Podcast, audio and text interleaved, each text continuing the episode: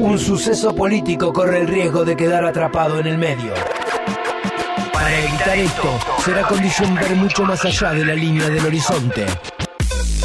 Ahora, Daniel Rosso, en piloto de prueba. Seguimos presentando voces que nos acompañarán en este recorrido de lunes a viernes de 10 a 13 en piloto de prueba, una expedición al laberinto. Mucho eh, se habla desde algunos sectores, al menos del blindaje mediático, un suceso político que corre riesgo de quedar atrapado y hay que mirar más allá del horizonte para darse cuenta.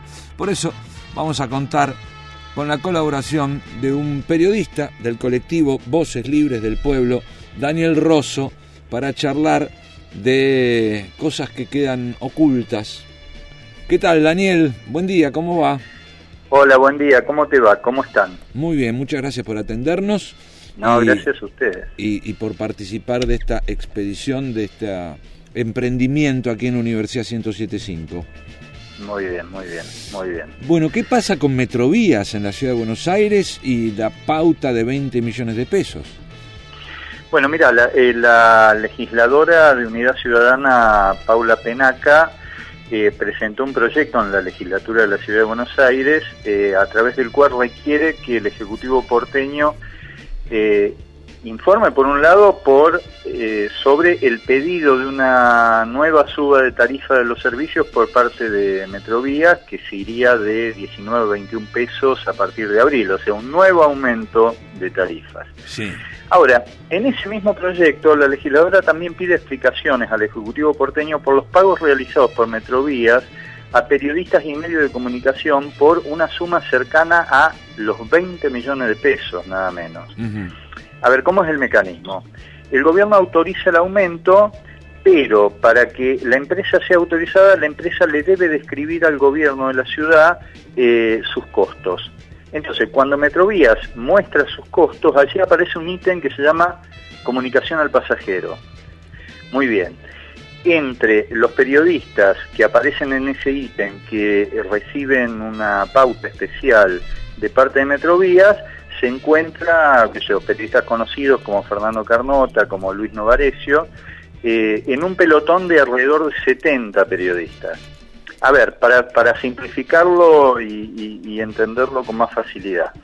Una parte del aumento del boleto a los ciudadanos se distribuye entre periodistas que de ese modo pierden capacidad de criticar los aumentos de tarifa. Es decir, es como que utilizan parte del aumento para que no se difundan las voces críticas con el aumento. O sea, es como, como redondito, digamos. Claro, el usuario de, los subtes, de Metrovías en este caso, eh, con el aumento de tarifa colabora en ese este contrato con estos periodistas conocidos.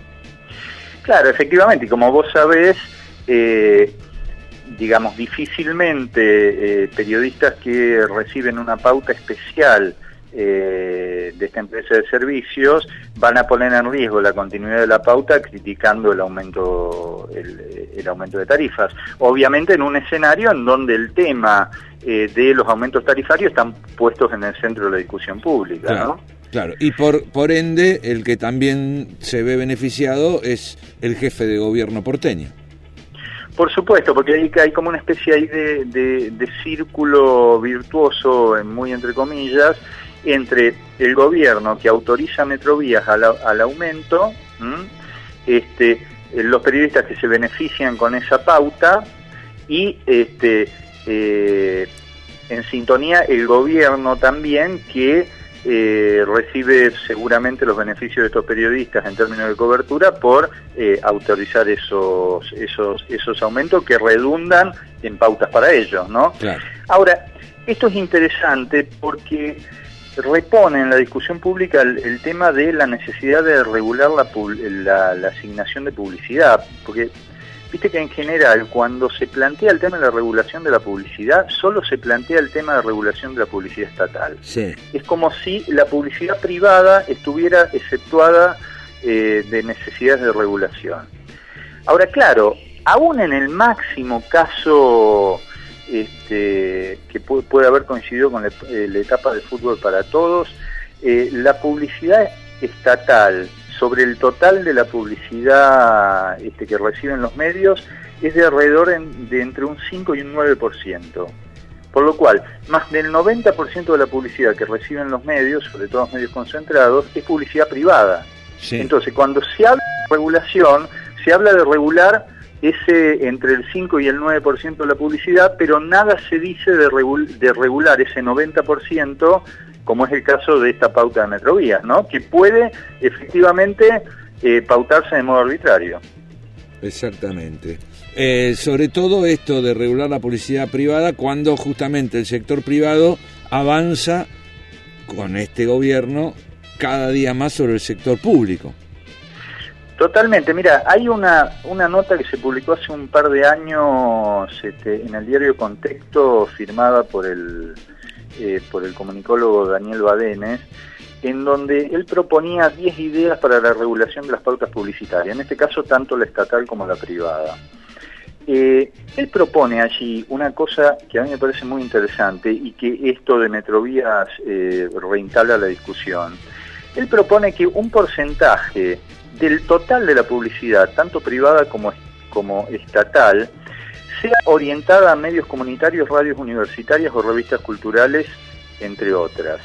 Es decir, de ese modo, con una porción mínima de ese monto inmenso de publicidad, se podría contribuir a la diversificación de medios, fortaleciendo medios sin fines de lucro este, que efectivamente en muchos casos están asfixiados en términos presupuestarios, ¿no? Eh, sería un modo de empezar a cambiar la relación de fuerzas entre medios concentrados con posición dominante del mercado, como, como es el caso del Grupo Clarín, que recibe una inmensa cantidad de publicidad, este, y medios comunitarios, medios estatales, medios universitarios, que este, contribuyen notablemente a la libertad de expresión y a la diversificación de voces, pero que lamentablemente están en permanente asfixia económica. Claro. Bueno, eh, sí, son buenas ideas y, seguramente eh, colaborarían a, equilibrar la balanza entre los medios concentrados y los medios comunitarios y públicos también, pero tenemos el caso de Telam, ¿no? Como el propio gobierno vacía la agencia estatal de noticias. Sí, porque eh, vos recordarás que la ley establecía un sistema de eh, tres partes, o sea, un 33% de medios privados, un 33% estatales y un 33% sin, sin fines de lucro. Así es. El gobierno actual lo que ha hecho es eh, re-regular o desregular los medios privados para que estos se hiperconcentren, en el caso de Clarín este, comprando Telecom, sí y por el otro lado ha dejado en situación de asfixia económica a los medios sin fines de lucro y prácticamente está desarticulando eh, todo el sistema de medios estatales, por lo cual desarticulado el sistema de medios estatales y eh, asfixiado el sistema de medios sin fines de lucro, lo único que queda como mediación entre la política y la sociedad es el sistema de medios concentrados. Así es, ahí se entiende por qué con tanta premura, ni bien asumió Mauricio Macri, se modificó la ley de medios, ¿no?